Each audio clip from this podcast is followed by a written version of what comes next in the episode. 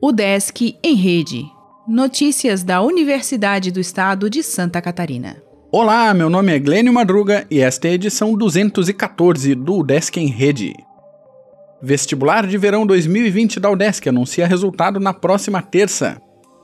Nesta terça-feira, dia 10, a partir das 17 horas, a UDESC divulgará a primeira chamada do vestibular de verão 2020 para 1.425 vagas de 52 cursos de graduação presenciais e à distância. A lista será publicada somente no site udesc.br/vestibular, no qual os candidatos também poderão verificar o seu desempenho na prova objetiva e na redação. Além disso, será possível ver as imagens dos cartões resposta da prova objetiva e das folhas de redação, assim como apresentar recurso contra as notas durante o prazo de 48 horas até as 17 horas de quinta-feira, dia 12.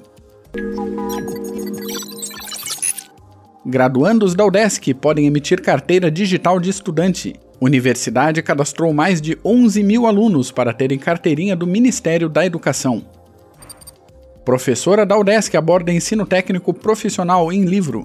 Jurema Belli lançará a obra no dia 10 em Joinville e falará sobre formação de docentes para o século XXI.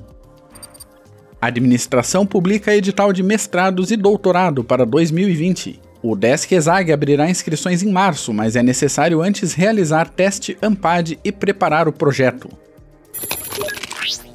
FIC segue com vagas abertas para ações de arte e cultura. Professora da Argentina falará de família latino-americana. Governo quer reforçar status sanitário em Santa Catarina. Aparelho para caracterizar materiais é obtido em Joinville.